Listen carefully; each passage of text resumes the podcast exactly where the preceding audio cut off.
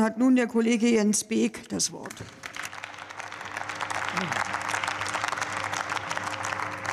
Das ist aber tief hier. Frau Präsidentin, meine sehr verehrten Damen und Herren, so ganz genau weiß ich jetzt gar nicht, was ich sagen soll. Normalerweise, wenn zwei Oppositionssprecher da waren, muss man sich ja verteidigen.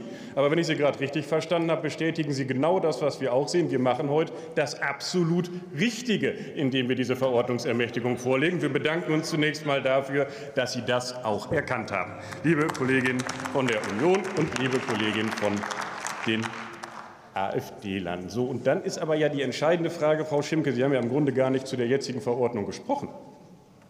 Und was wir hier heute machen, nämlich die Verordnungsermächtigungen verlängern, ist genau der richtige Weg, und das wissen Sie auch, den wir in der Vergangenheit auch schon hatten. Das Kurzarbeitergeld gehört mit zu den absoluten Preziosen in unserem Sozialstaat. 1910, Sie werden das alle wissen, das erste Mal im Bereich der Kali-Gesetze als Vorläufer, 24, 27, dann nach Hyperinflation das erste Mal in das deutsche Recht gekommen sich danach verstetigt, das erste Mal sich bewährt in den 60er Jahren. Das zeigt genau die Dinge, die wir heute auch haben.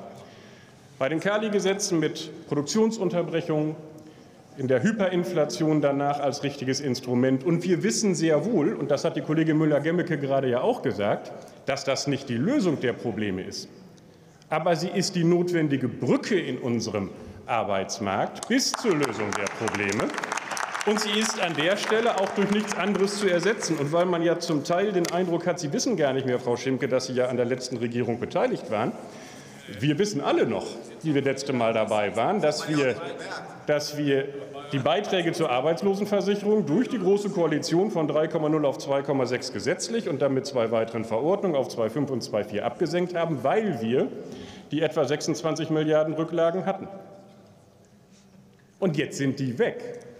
Wir hatten sie deswegen, weil wir dachten, 2008, 2009 hat etwa 20 Milliarden Euro gekostet, den Arbeitsmarkt zu stabilisieren. Wir bräuchten jetzt nicht mehr. Und tatsächlich, das haben Sie gerade etwas ausgelassen, sind wir jetzt in einer Situation, wo das Kurzarbeitergeld so wie vieles andere auch in einer Multi- und Dauerkrise ist, mit der Folge, dass wir ganz andere Summen aufwenden müssen. Über 20 Milliarden im Jahr 2020 über 20 Milliarden im Jahr 2021 pro Jahr, genau. Und jetzt, ja, das war Corona, genau. Und da haben wir das eingesetzt. Das ist auch vernünftig gewesen, aber wir haben es mit genau den Mechanismen eingesetzt, die wir jetzt vorschlagen zu verlängern. Und wir haben es vielleicht nicht ganz zielgenau eingesetzt, weil sie die gesamten Rücklagen damit verbraucht haben. Und das ist ein entscheidender Unterschied. Und das wird überhaupt nicht hinreichend von Ihnen gewürdigt. Das hier ist im Grunde das nächste große Entlastungspaket für die Menschen, die Unternehmen, die Beschäftigten in unserem Land. Wiederum im Volumen von über 40 Milliarden Euro in den beiden letzten Jahren, die nicht mehr aus Rücklagen kommen, Kollege Whittaker, nicht mehr aus Rücklagen kommen, sondern wir haben 7 Milliarden im letzten, 17 Milliarden im letzten und im vorletzten Jahr 7 Milliarden dazugegeben. Erst als Darlehen, dann erlassen. Also wir stärken dieses arbeitsmarktpolitische Instrument massiv mit Steuermitteln. Und wir wissen im Übrigen auch, dass wir das, es war ein Darlehen, das wir erlassen haben. Dadurch ist es ein Zuschuss geworden. Wissen Sie doch. Stellen Sie eine Zwischenfrage, dann habe ich die restliche Zeit auch noch. Können Sie Ihnen erklären. Aber vielleicht wissen Sie es auch so. Fest steht jedenfalls mal, Fest steht jedenfalls mal, dass wir die Rücklagen eben nicht mehr hatten. Die Vorsitzende der Bundesagentur war gerade im Ausschuss. Haben wir alle gehört, dass jetzt auch keine Rücklagen da sind. Sie alle werden nachgeguckt haben, bevor Sie sich heute in diese Debatte geben. Wir hatten mit 2,2 Milliarden Euro Aufwendungen im Jahr 2022 gerechnet. Das war etwa am 28. April diesen Jahres schon verbraucht. Jetzt sind wir noch deutlich höher. Und deswegen werden wir wieder ein weiteres Mal an dieser Stelle mit dem Bund, falls es dazu kommt, dass diese Instrumente genutzt werden müssen, helfen.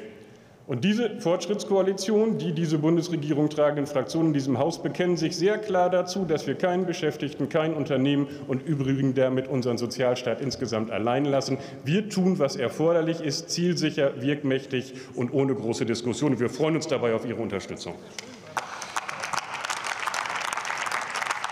Einen letzten Satz an dieser Stelle will ich noch sagen. Wenn wir in der Zwischenzeit während Corona einen Aufwuchs des Haushalts der BA wegen der erheblichen Ausgaben, auch im Bereich Cook, auf über 60 Milliarden hatten, dann ist das nicht einhergegangen mit einem Aufwuchs an Stellen in der BA, Und deswegen will ich an dieser Stelle, ich hoffe in unser aller Namen, ganz herzlich Dankeschön sagen den Mitarbeiterinnen und Mitarbeitern der BA, die uns durch die letzten Krisen gebracht haben und auf die wir uns fest verlassen können, auch falls es zu einer weiteren Krise am Arbeitsmarkt kommt. Dafür ganz herzlichen Dank.